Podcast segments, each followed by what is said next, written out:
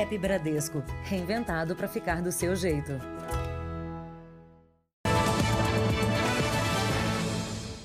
Boa noite. Boa noite. O Jornal da Record começa com a história de amor e ódio de Flávio e Carolina. Depois de um relacionamento de dois anos e uma separação por iniciativa de Carolina, Flávio roubou e botou fogo no carro da ex-companheira. Foi preso em flagrante por crime previsto na Lei Maria da Penha. Enquanto Carolina jantava em um restaurante, o ex-companheiro furtou o veículo e ateou fogo.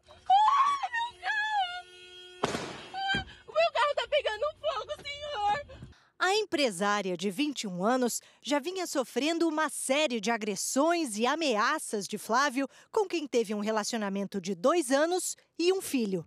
Há seis meses, ela pediu a separação. Ele, na verdade, falava que ia acabar com a minha vida, né? Que ele ia me expor, ele ia expor minha intimidade, ele ia me matar. Ele invadiu meu condomínio após a separação, eu já possuía medida protetiva.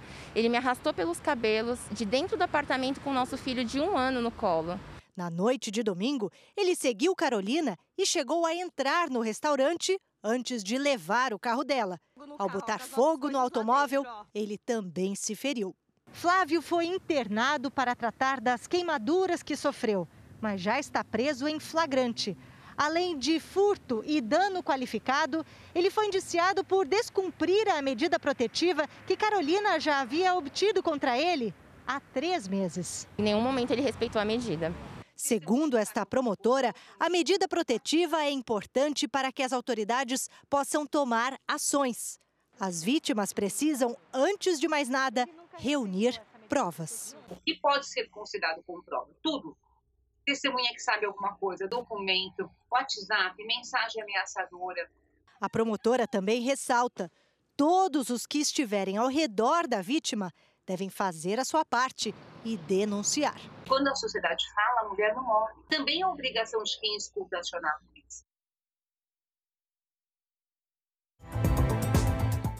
Veja agora outros destaques do dia.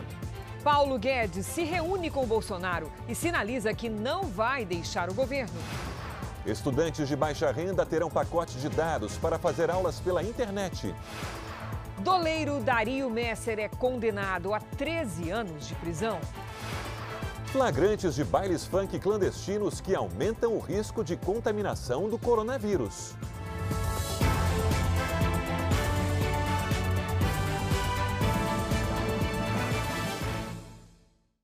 Oferecimento App Bradesco, reinventando para ficar do seu jeito.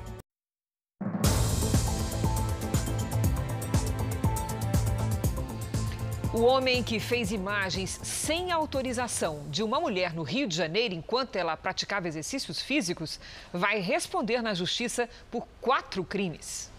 As imagens que expõem a advogada Mariana Maduro enquanto praticava exercícios físicos viralizaram na internet. Por causa da publicação em redes sociais, o empresário Ricardo Roriz será indiciado por ato obsceno, perturbação de tranquilidade e injúria qualificada.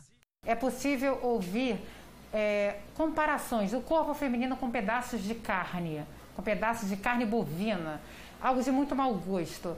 A advogada foi filmada sem autorização. A gravação ainda mostra o vendedor ambulante Celso Barros registrando a mesma cena. Ele também vai responder pelos mesmos crimes. A repercussão dessas imagens abalou a advogada, que deixou de praticar exercícios na Lagoa Rodrigo de Freitas. O inquérito já foi entregue à Justiça. Agora, o Ministério Público vai decidir se denuncia os indiciados. As penas para os crimes vão de dois meses a um ano de prisão. Que a justiça consiga penalizar da forma mais adequada e exemplar as pessoas que promovem esse tipo de violência, esse tipo de tratamento das mulheres. A polícia acredita que mais mulheres foram filmadas sem autorização pelo empresário. As investigações também descobriram um outro vídeo, publicado há três anos na internet por Ricardo Roriz. Na gravação, ele debocha da Lei Maria da Penha. Se tivesse uma lei assim, ó, você tá casado ou tá vivendo com a mulher mais de três meses, você tem direito a enfiar a se ela te encher Toda mulher seria maravilhosa, seria calminha. Ele diz com todas as letras que é a favor da violência, ele incita os seus seguidores a tanto e por, por essa conduta ele será responsabilizado pelo delito incitação à violência. Segundo a polícia, durante o depoimento, Ricardo Roriz disse que gravou os vídeos com o objetivo de fazer humor, que não quis ofender ninguém e está arrependido. Já o ambulante alegou que agiu daquela forma ao ser incentivado por Ricardo. A defesa dos dois afirma que as acusações envolvem crimes de menor potencial ofensivo e, por isso, não deveriam ir à justiça. Uma operação destruiu milhares de pés de maconha em Capitão Poço, no Pará.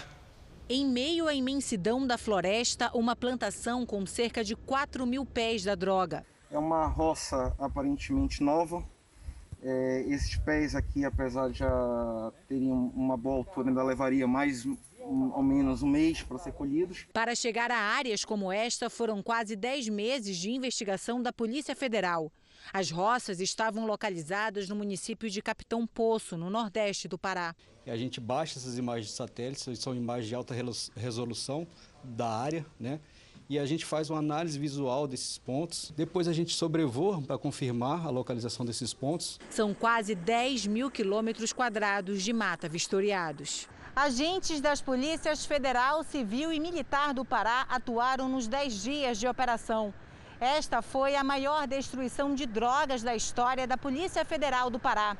Segundo a investigação, a droga iria abastecer, além do próprio estado, a região nordeste do país. Foi uma erradicação recorde, o equivalente a mais ou menos 180 toneladas de maconha que deixou de entrar no mercado consumidor.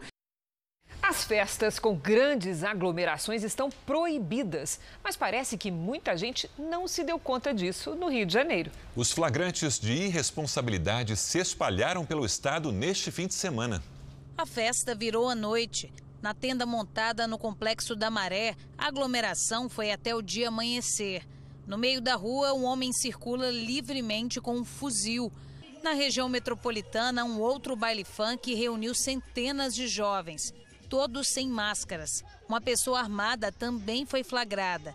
As cenas de aglomeração se repetiram em outros pontos do Rio nesse fim de semana. Em um sítio, teve rave com direito a show pirotécnico.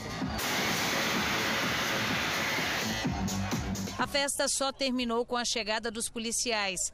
Já na Baixada Fluminense, mais desrespeito. Uma festa de pagode bem ao lado de uma base da Polícia Militar. Os especialistas são unânimes em dizer que nada espalha mais o vírus do que grandes aglomerações principalmente se as pessoas estiverem sem máscaras. Festas como essas têm sido apontadas como uma das principais responsáveis pelo surgimento de possíveis novas ondas de contaminação pelo coronavírus em países da Ásia e da Europa. A preocupação é que o mesmo aconteça por aqui. Aglomerações como essa fazem com que a pandemia nunca termine. Então, o fato de eu ir para um local e me aglomerar eu tenho que ter consciência de que eu posso, a partir dali, me infectar e levar a infecção para uma outra pessoa. No fim de semana, cinco estabelecimentos foram fechados pela Prefeitura do Rio após denúncias. A fase 6 da flexibilização, que previa a abertura de eventos culturais, foi adiada devido à retomada das atividades nos pontos turísticos. Todas essas atividades juntas podem provocar algum movimento na curva e, por uma questão de responsabilidade, o comitê científico resolveu manter a fase 5 por mais 15 dias para acompanhar a movimentação dessas atividades econômicas. E o desrespeito ao distanciamento social também se repetiu em outras regiões do país. Em Belo Horizonte, dezenas de pessoas aproveitaram a festa em torno da piscina. Nas imagens, não é possível ver ninguém de máscara. A prefeitura interditou o local. Em Ceilândia, no Distrito Federal, a festa com centenas de pessoas foi numa chácara. O dono do espaço disse que seguia os protocolos de segurança, mas não podia obrigar os frequentadores a usarem máscara, já que eles estavam bebendo. Em Salvador, as festas ocorrem no meio da rua. São conhecidas como paredões e atraem principalmente jovens. Bando de responsável fazendo festa. Nesta praia, a polícia usou bombas para acabar com outra festa e houve correria. Olha lá.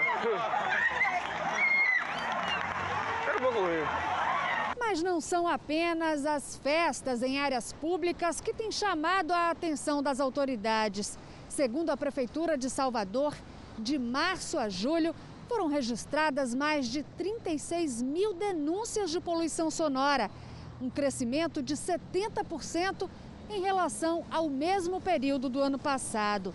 E o primeiro lugar em número de reclamações é o som alto que vem de residências. A gente percebe que por conta das lives, que é uma nova modalidade de diversão nesse momento de confinamento, a gente viu o crescente das denúncias de residência.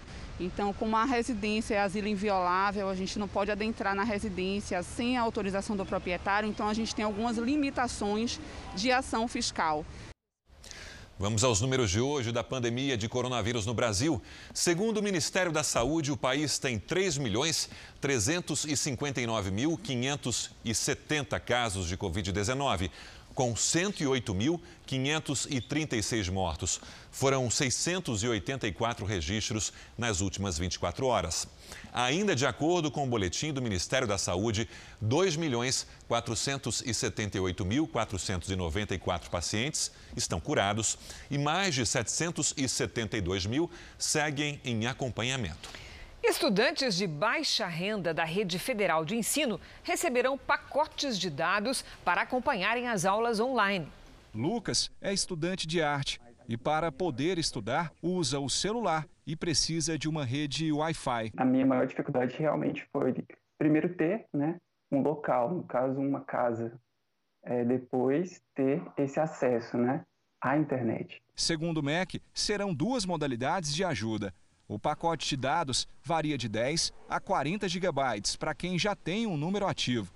Quem não tem vai receber um chip pré-pago de 5 a 40 gigas de internet. A oferta de dados vale até o dia 31 de dezembro, mas pode ser prorrogada. A meta do Ministério é atender inicialmente cerca de 400 mil estudantes de baixa renda, de todas as universidades federais e institutos federais de educação quando estiver totalmente implantado, deve beneficiar pelo menos 900 mil alunos. Nesta primeira etapa, serão investidos 24 milhões de reais. Toda a nossa burocracia interna, ela nos torna um pouco mais lentos. E isso, naturalmente, foi uma das causas pelas quais a gente demorou um pouco mais do que aparentemente seria o razoável para poder oferecer isso que nós vamos oferecer. Onde nenhuma das operadoras for atendida, a universidade vai tratar de forma específica aquele aluno que porventura mora na, na zona rural. Mas a intenção é não deixar ninguém para trás. O retorno às salas de aula, mas de forma gradual. É assim que o governo de São Paulo pretende retomar as atividades escolares. Na área da saúde, foi autorizado o funcionamento de atividades práticas no ensino superior e profissional.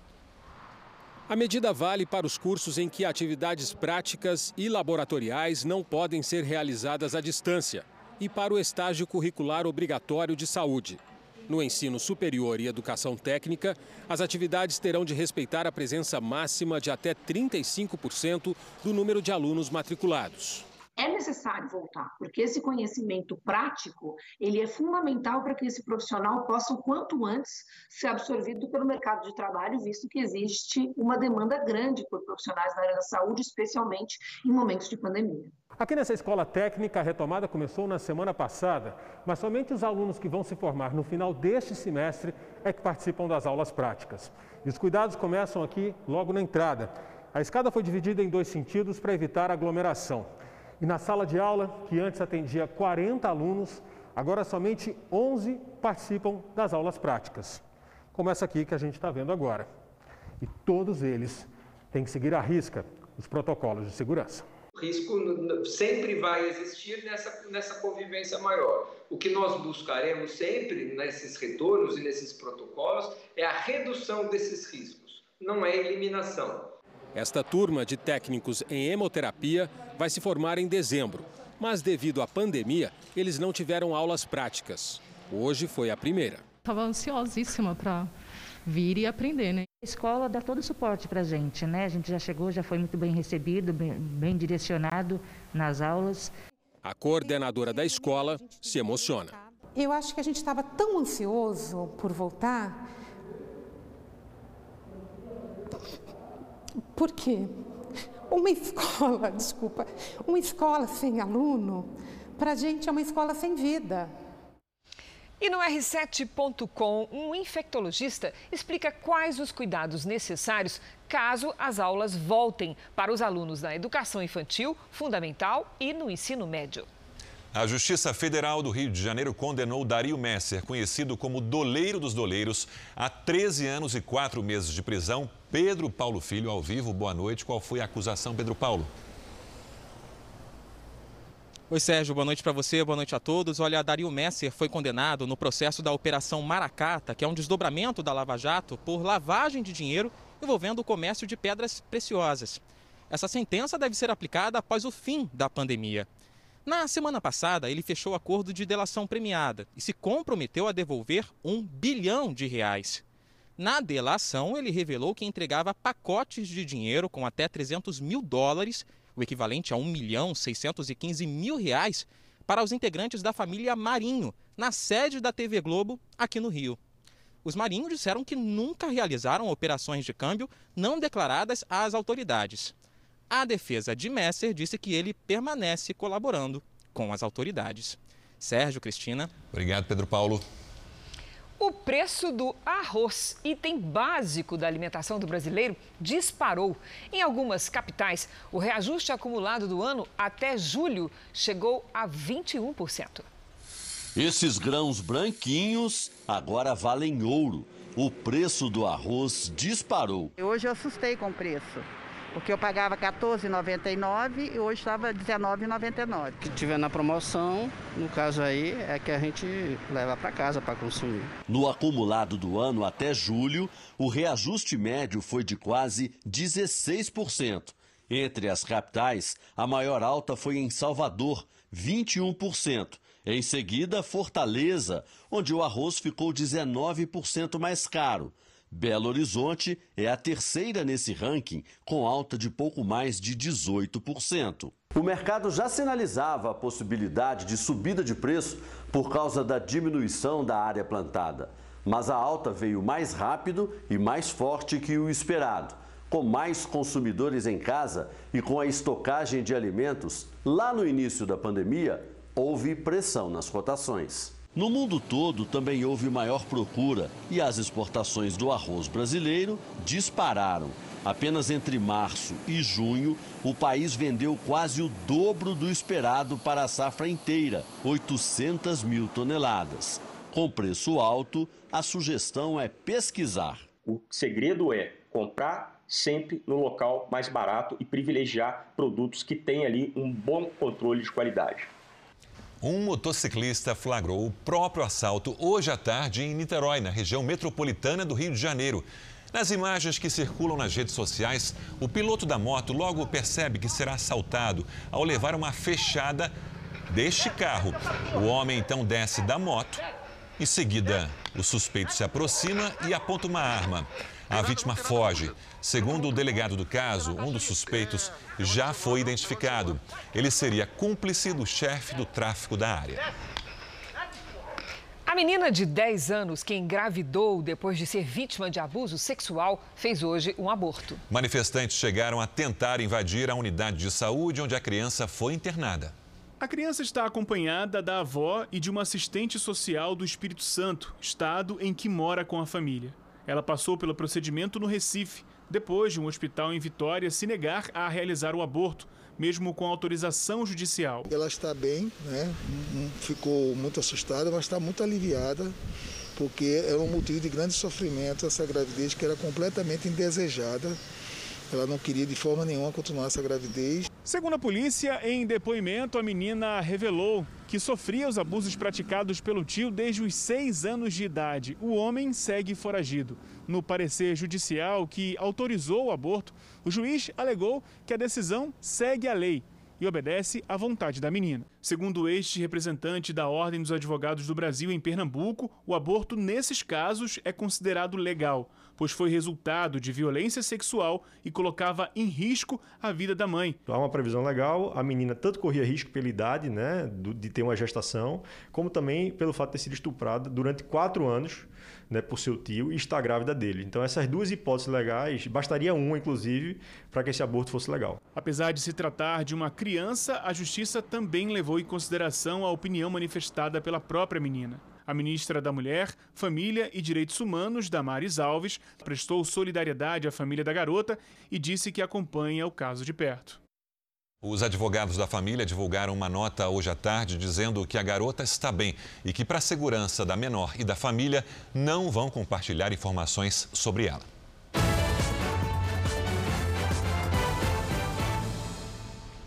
Convenção democrata que oficializa Joe Biden como adversário do presidente Trump nas eleições acontece hoje à noite.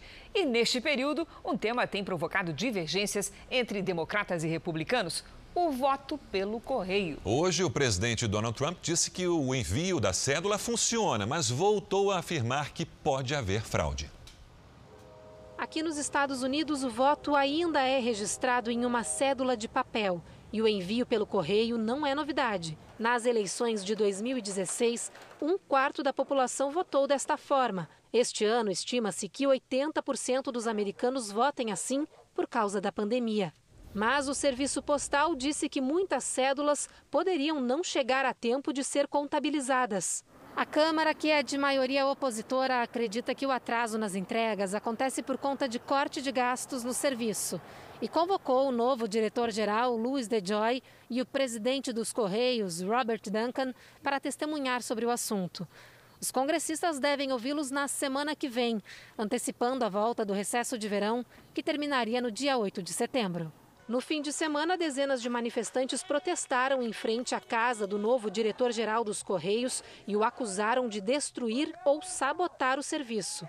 O presidente Donald Trump defendeu DeJoy, dizendo que ele tem tentado tornar o sistema ótimo de novo ao implementar mudanças. Hoje, afirmou que o voto pelo correio funciona, mas está suscetível à fraude. Por isso, é preciso ter muito cuidado. Veja a seguir: Paulo Guedes sinaliza ao presidente que não vai deixar o cargo. E daqui a pouco, jovem é baleado enquanto assistia a partida de futebol de salão no Rio de Janeiro.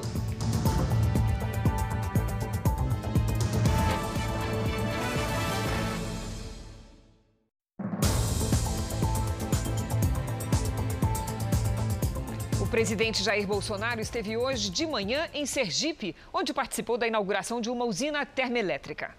Centenas de apoiadores recepcionaram o presidente em Aracaju. Bolsonaro usava um chapéu de couro, símbolo do povo nordestino, e foi carregado nos ombros entre a multidão pelos seguranças.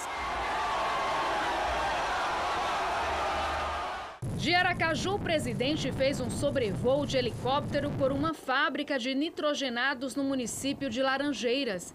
E depois chegou à usina termoelétrica Porto do Sergipe 1, localizada em Barra dos Coqueiros, região metropolitana da capital sergipana. A usina é a maior da América Latina a usar o gás natural como combustível. Bolsonaro destacou o potencial em atrair investimentos. O Brasil tem tudo para ser uma grande nação. E o nosso entendimento, o meu com o presidente da Câmara, do Senado e seus parlamentares, tá? o nosso relacionamento com os governadores é que nos traz, mais do que a esperança, a certeza de que todo o nosso potencial pode vir a ser explorado para o bem do nosso povo maravilhoso que é o povo brasileiro. A usina tem capacidade para suprir 15% da demanda de energia no Nordeste. O empreendimento recebeu 6 bilhões de reais em investimentos e foi fundamental para impulsionar o desenvolvimento na região. Diversos investimentos já estão sendo planejados em toda a costa do Brasil e também no interior para fomentar essa atividade que é fundamental para a reindustrialização do país, para gerar emprego e renda. Após a solenidade, o presidente conheceu os primeiros caminhões no Brasil movidos 100% a gás natural liquefeito, o GNL. No início da tarde, Bolsonaro embarcou de volta a Brasília. Já em Brasília, o presidente Bolsonaro se encontrou com o ministro da Economia. E em meio a especulações sobre uma possível saída, Paulo Guedes não dá sinais de que pretenda deixar o cargo. O vice-presidente falou logo cedo sobre o assunto. Eu não vejo que o ministro esteja né, pensando em sair do governo, essa discussão ainda tem muita coisa para ser debatida. Então, eu não vejo não é, pressão em cima disso. Né? Então, é a discussão, faz parte. A discussão a que se referiu Hamilton Mourão é principalmente sobre o teto de gastos públicos. A regra evita que o país possa aumentar um endividamento e faça, por exemplo, investimentos em obras para incentivar a retomada econômica após a pandemia. Existem setores do governo formados por alguns ministros militares e por Rogério Marinho, ministro de Desenvolvimento Regional, que defendem alternativas para permitir obras públicas que possam estimular a geração de empregos. O ministro da Economia, Paulo Guedes, é contra. Acredita que é preciso manter o ajuste fiscal e defende que os investimentos sejam privados. Nesta segunda-feira, o presidente Bolsonaro se reuniu com Guedes e com o ministro da Casa Civil, Braga Neto. Na chegada, o ministro disse que um dos assuntos tratados seria a prorrogação do auxílio emergencial. Paulo Guedes não deu sinais de que pretende deixar o cargo. O Jornal da Record apurou que o ministro fala que ele, o presidente Bolsonaro e os presidentes da Câmara e do Senado estão sob o mesmo teto. Uma referência à manutenção sobre o teto de gastos públicos. O ministro também fala em retomar a agenda de reformas. Nesse momento, apenas as mudanças tributárias estão em análise pelo Congresso. Já a reforma administrativa ainda não tem data para ser enviada pelo presidente Jair Bolsonaro para análise dos parlamentares. O auxílio emergencial, que termina agora em agosto, é pago a mais de 64 milhões de brasileiros. A decisão sobre a prorrogação tem dois lados importantes. As contas públicas podem ficar ainda mais no vermelho, mas, por outro lado, o benefício ajudou os brasileiros mais pobres a enfrentar a crise causada pela pandemia. Caso escolha manter o auxílio, o governo desembolsará cerca de 50 bilhões de reais por mês. Mas isso não nos deve acomodar, porque para que tenhamos realmente a redução das desigualdades, nós precisamos de reformas estruturantes, reformas como a reforma tributária, eh, o novo marco eh, agora do saneamento básico no Brasil, e isso vai, eh, com certeza, possibilitar que o melhor programa social que é o emprego possa ser concedido a milhões de brasileiros e a gente possa vencer a cada dia essas desigualdades. Os mercados no Brasil foram influenciados nesta segunda-feira pelos rumores da saída do ministro Paulo Guedes. O dólar subiu 1,26% e encerrou o dia vendido a R$ 5,49. O Ibovespa, o índice da Bolsa de Valores de São Paulo, caiu 1,73%. Vamos agora com a opinião do jornalista Augusto Nunes. Boa noite, Augusto. Boa noite, Cristina, Sérgio. Boa noite a você que nos acompanha. Nas últimas semanas, ministros do Supremo, fabricantes de manifestos e jornalistas ou políticos engajados se uniram no mais intenso bombardeio movido contra Jair Bolsonaro desde o dia da posse. O presidente foi qualificado de genocida. Foi responsabilizado por todas as mortes provocadas no Brasil pela pandemia de coronavírus e foi acusado de articular uma conspiração destinada a sepultar o regime democrático. As últimas pesquisas de opinião mostram que o país real não confunde fatos com versões. O índice de aprovação do governo subiu consideravelmente e a taxa de rejeição despencou. Decepcionados, analistas de pesquisas que só têm o olho esquerdo vêm costurando explicações tão bizarras que só servem para confirmar uma boa frase de Milor Fernandes. O comunismo é uma espécie de alfaiate que, quando a roupa não fica boa, faz alterações no cliente.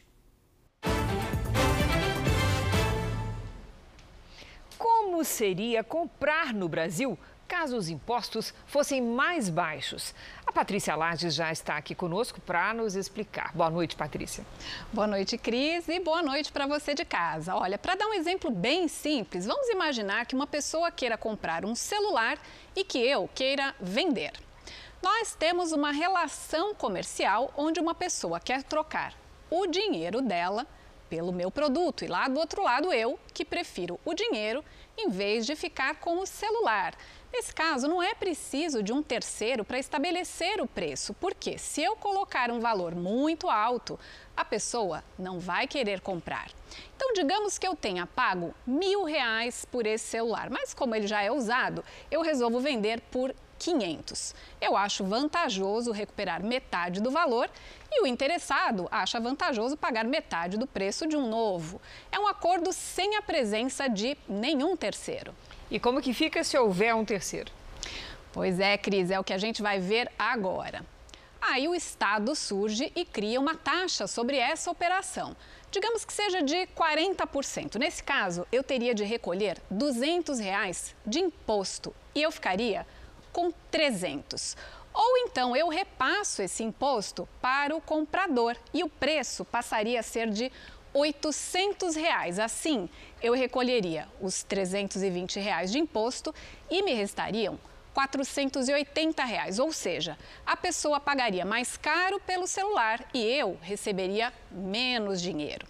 Esse imposto deve retornar para a sociedade em saúde, educação, transporte e segurança. Mas se isso não acontece, o cidadão tem que pagar por tudo isso de novo. Menos impostos podem significar relações comerciais mais justas e mais dinheiro no bolso das pessoas. Cristina. Obrigada, Patrícia. Uma pesquisa do Instituto Real Time Big Data sobre a eleição em São Paulo mostra o atual prefeito Bruno Covas e Celso Russomano no segundo turno. Em um dos cenários, Bruno Covas tem 26% e Celso Russomano 22%. Márcio França, Marta Suplicy e Guilherme Boulos aparecem com 7%. Andréa Matarazzo e Gilmar Tato aparecem com 3% cada. Arthur Mamãe Falei tem 2% e Joyce Hasselman e Orlando Silva 1%. Eduardo Jorge, Felipe Sabará e Levi Fidelix não pontuaram. Brancos e nulos somam 12%. Não sabem ou não responderam 9%. Num segundo cenário, sem a ex-prefeita Marta Suplicy, Bruno Covas aparece com 27%, Celso Russomano com 23%, Márcio França tem 8%, Guilherme Boulos, 7%. A seguir vem Andréa Matarazzo com 5%, Gilmar Tato com 3% e Arthur Mamãe Falei com 2%. Joyce Hasselman e Orlando Silva tiveram 1% cada. Eduardo Jorge, Felipe Sabará e Levi Fidelix não pontuaram. Brancos e nulos somaram 13% não sabem ou não responderam 10%. A pesquisa foi feita entre os dias 12 e 13 de agosto, com 1.200 eleitores. A margem de erro é de 3 pontos percentuais e o nível de confiança é de 95%. Veja a seguir: golpe em aplicativo agora usa até foto de amigo para enganar as vítimas. E também, caminhoneiro filma tornado e caminhão tomba com a força do vento.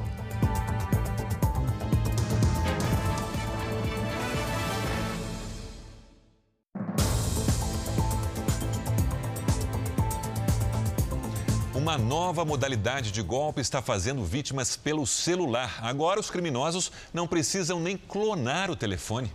Basta uma foto roubada das redes sociais para tentar tirar dinheiro de pessoas próximas da vítima. O nosso QR Code já está aqui na tela. Aponte a câmera do seu celular e confira as orientações para não cair nesse tipo de golpe. A Carolina recebeu a mensagem por um aplicativo. Tinha a foto de uma amiga e o aviso de que o número de celular dela tinha mudado. Mas a conversa deixou a Carolina desconfiada. Liguei para Dani no outro número e falei, amiga, você mudou de, de, telefone? Ela falou, não, meu telefone é o mesmo. Aí eu falei, não, isso é golpe. E era mesmo. A pessoa que se passava pela amiga pediu dois mil reais emprestados. Preciso pagar uma dívida, preciso de, de um dinheiro. Eu falei, você quer que eu leve aí na sua casa? Não, não precisa, paga direto para a pessoa. Daí a pessoa mandou o número de uma conta.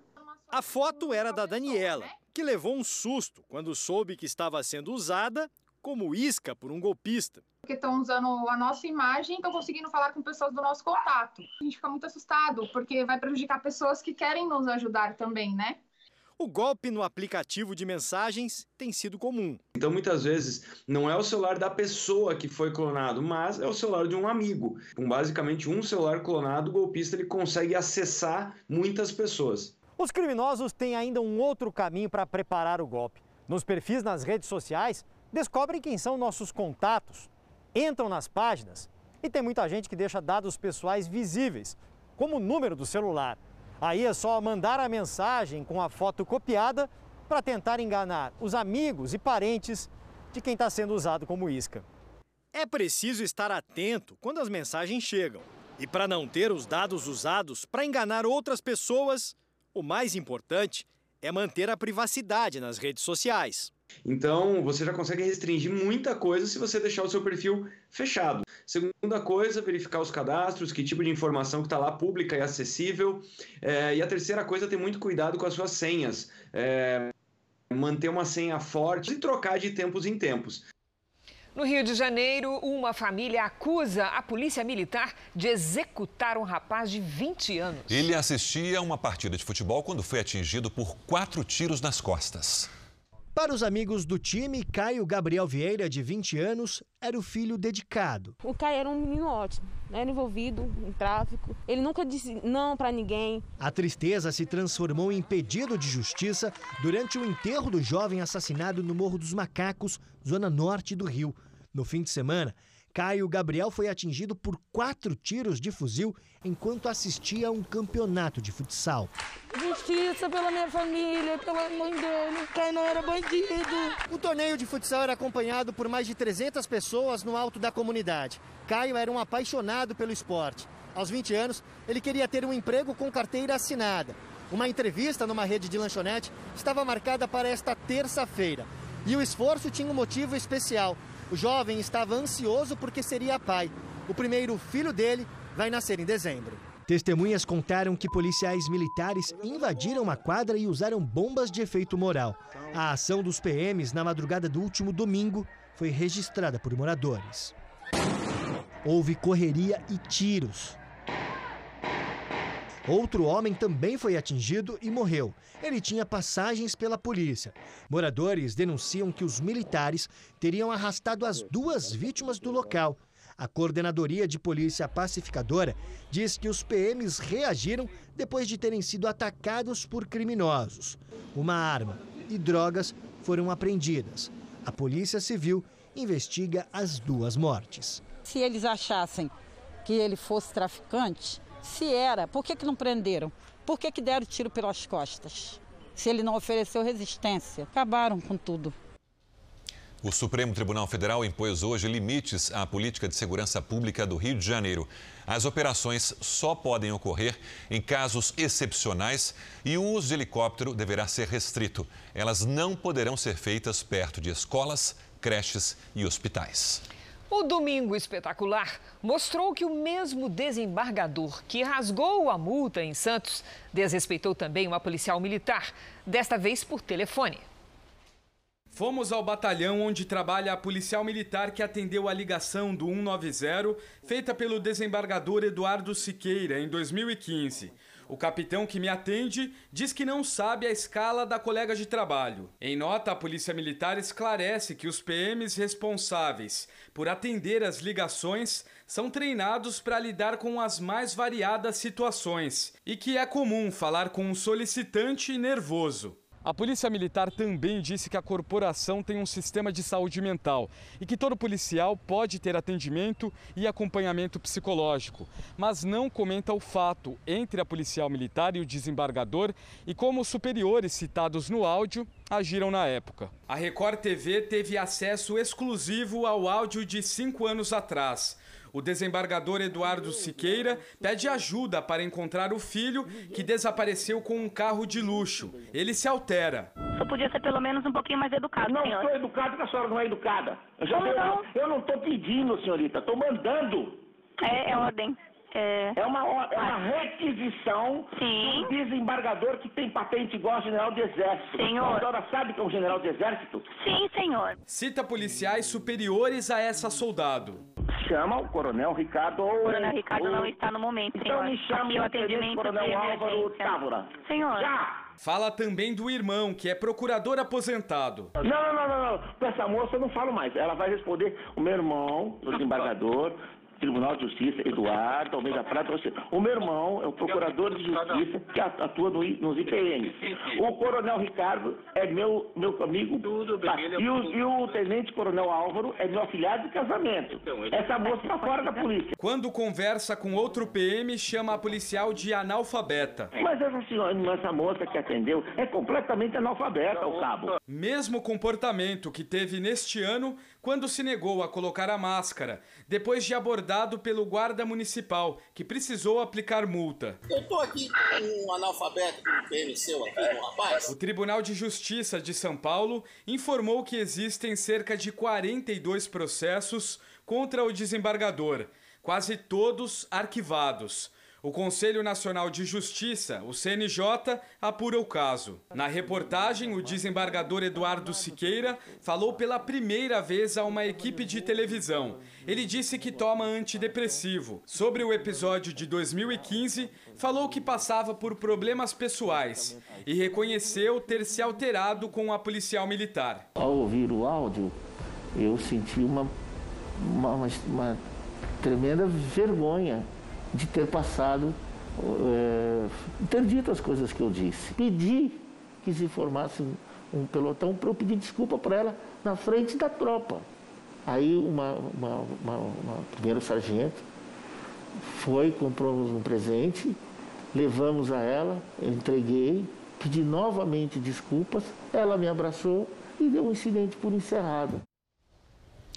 A Prefeitura de Porto Alegre contratou uma empresa para prestação de serviços médicos nos postos de saúde durante a pandemia.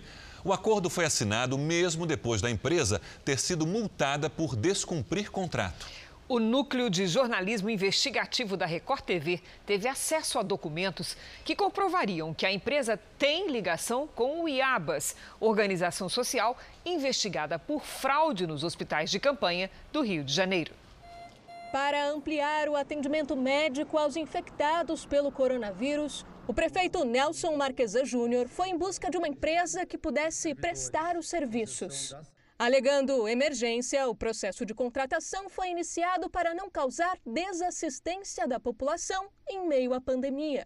Na disputa, a Atena Serviços Médicos Limitada saiu vencedora em um contrato de mais de 3 milhões de reais. A Atena faz parte de um grupo de empresas que integra também a Era Serviços Médicos. Elas estão sediadas no mesmo endereço em Curitiba e têm o mesmo administrador, Tiago Gayer Madureira. A Era Serviços Médicos é investigada pelo Ministério Público Federal por envolvimento com o empresário Mário Peixoto, preso há três meses pela Lava Jato, suspeito de integrar um esquema que teria desviado meio bilhão de reais da saúde pública do Rio de Janeiro.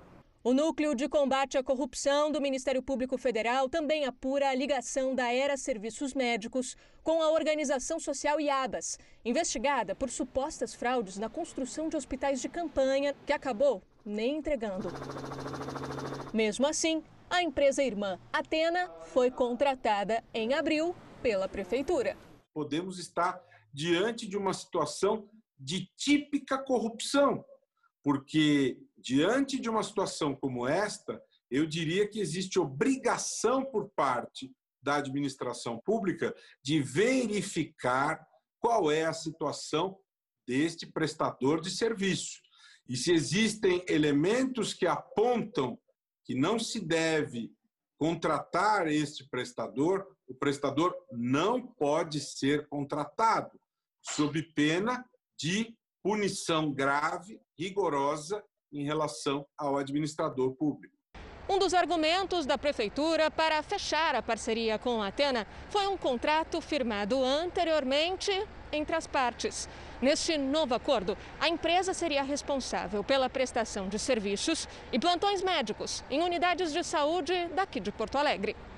O vice-presidente do Conselho Regional de Medicina do Rio Grande do Sul critica a criação de tendas provisórias, onde os profissionais contratados estão trabalhando. São estruturas caras que eventualmente não mostram um bom resultado, eventualmente os pacientes têm que ser transferidos, tendinha certamente na solução. A Procuradoria Municipal também alegou problemas na contratação da empresa. Segundo nota técnica, seria inviável a realização de cotação eletrônica ou mesmo buscar outros orçamentos no mercado mas não informou que a Atena Serviços Médicos Limitada já havia sido alvo de investigações e multas em contratos firmados na própria gestão de Nelson Marquesan Júnior. Em 2017, a empresa foi alvo de um inquérito do Ministério Público Gaúcho por irregularidades em três unidades de saúde.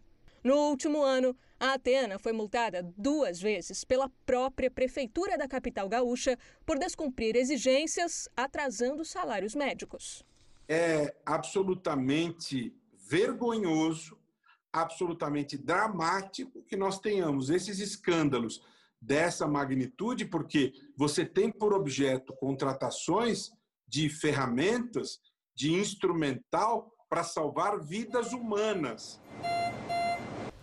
A Prefeitura de Porto Alegre informou que contratou a empresa Atena de forma emergencial, enquanto era finalizada a licitação para contratar outra empresa e que pagou pouco mais de 600 mil reais pelo acordo, que foi encerrado no dia 22 de junho.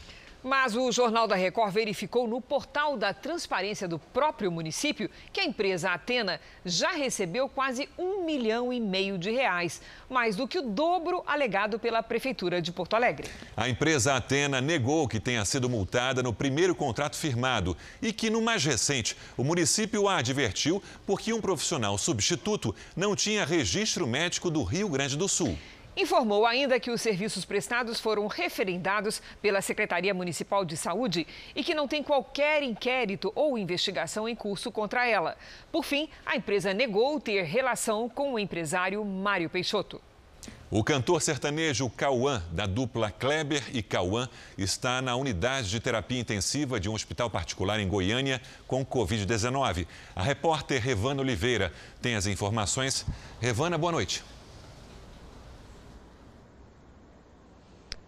Boa noite. O cantor Cauã piorou no final de semana e precisou ser levado para UTI. Exames de tomografia mostraram o comprometimento dos pulmões. Ele está internado neste hospital particular desde quarta-feira. O cantor Kleber, que faz dupla com ele, disse que vem de São Paulo para Goiânia para ajudar a família na transferência para São Paulo. Isso é um desejo da família ou então para outro hospital aqui da cidade. Mas os médicos já disseram que, diante da gravidade, isso não deverá ser possível nesse momento. De Goiânia, Revana Oliveira. Obrigado, Revana. Seis cidades atingidas por tornados em Santa Catarina vão decretar situação de emergência. A semana começou com um enorme desafio de reconstruir casas, lojas e até indústrias. Visto do alto, o cenário é ainda mais desolador. Nesta indústria em Tangará, pouca coisa restou do telhado. O estoque dessa madeireira foi praticamente perdido. 5 mil casas foram atingidas em todo o estado. Quase mil pessoas foram para abrigos. Este vídeo, só divulgado agora, foi gravado por um caminhoneiro de dentro da cabine, bem na hora do tornado. O caminhão chegou a tombar com a força do vento. Em Água Doce, a solidariedade é um reforço no trabalho de reconstrução das casas. O pessoal aí tudo ajudando, né? A gente colaborou também aí com os vizinhos. Agora o pessoal aí ajudando nós também. Terminar de cobrir aqui e depois tentar ajudar os outros também ao máximo, né? Para ajudar as famílias, a Defesa Civil distribui telhas, lonas, colchões e cestas básicas. A prioridade é a reconstrução das casas atingidas, um trabalho que se torna ainda mais urgente porque há previsão da chegada de uma massa de ar polar esta semana, trazendo mais chuva e frio intenso, com possibilidade de neve nos pontos mais altos do estado. Mato Grosso do Sul está em situação de emergência ambiental por causa das queimadas. E após uma estiagem severa, voltou a chover sobre o estado. Lidiane, será que essa chuva acalma o fogo?